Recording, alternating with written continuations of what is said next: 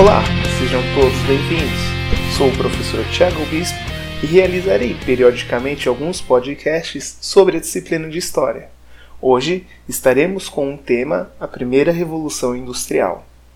A Primeira Revolução Industrial iniciou-se por volta de 1760, marcando a transição de um sistema feudal para um sistema capitalista e durou até meados de 1850.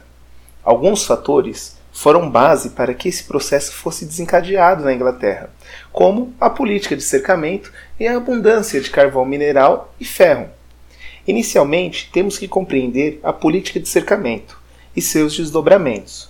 Essa política foi adotada pela Inglaterra e tinha um objetivo de transformar as terras comunais, que eram terras de uso comum entre os senhores feudais e servos, em propriedades privadas, normalmente isoladas através de cercas. Essas propriedades eram utilizadas principalmente para a criação de ovelhas, para obtenção da lã, que era a principal matéria-prima da indústria têxtil, que crescia cada vez mais em solo inglês.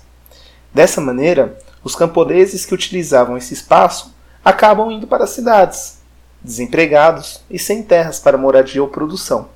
Uma grande leva de mão de obra para o motor de desenvolvimento capitalista, a indústria.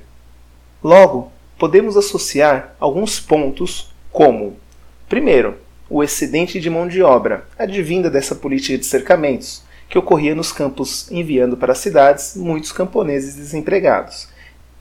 E segundo, a abundância de matéria-prima, tanto para a produção, como a lã, quanto para fazer girar as engrenagens das fábricas, como carvão mineral e ferro.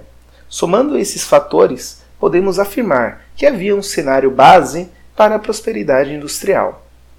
Dessa maneira, também teremos mudanças significativas dentro do sistema produtivo. O processo de produção estava ligado a uma produção artesanal. As mercadorias eram confeccionadas por artesãos que dominavam as fases de produção. Da compra da matéria-prima até a venda eram realizadas pelas mesmas pessoas, além do próprio ritmo de trabalho. Esse processo foi aos poucos sendo substituído pelo modo de produção de manufatura.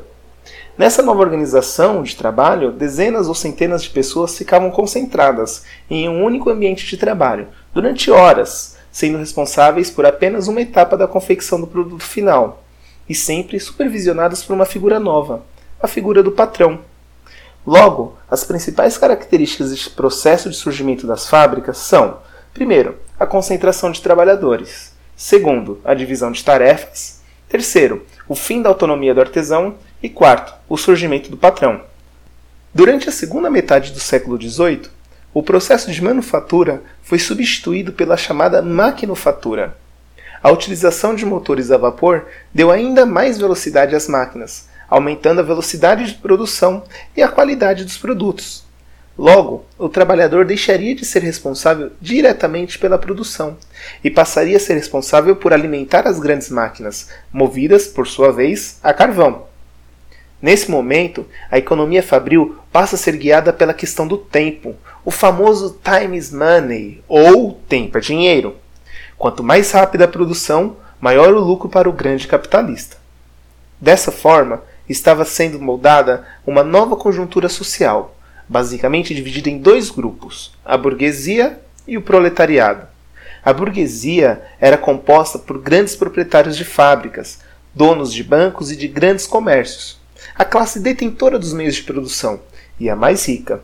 E o outro grupo, a dos proletariados, era composto pelo operário das máquinas e demais assalariados. Para sobreviver, eles vendiam sua mão de obra e são a classe mais pobre dentro da sociedade.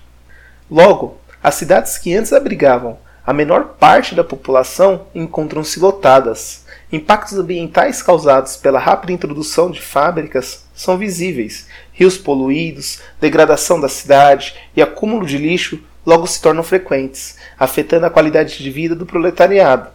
Muitas vezes, a classe trabalhadora abrigava-se em casas próximas às fábricas, as chamadas vilas operárias que não possuíam estruturas adequadas para atender tantas pessoas. Problemas de saúde e falta de água eram frequentes. Aos poucos, as pessoas deixavam de ser guiadas pelo tempo cíclico da natureza para serem influenciadas pelo tempo do relógio, ou o tempo da fábrica. Em pouco tempo, os trabalhadores começaram a se organizar em grupos para lutar por melhores condições de trabalho. Estavam sendo constituídos os primeiros sindicatos.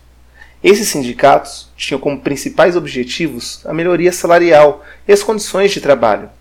Porém, em pouco tempo foram colocados na ilegalidade por justamente contrapor os grandes capitalistas, na sua vontade e ambição cada vez maior de se ter o lucro. Assim sendo, consolidava-se o modo de produção capitalista.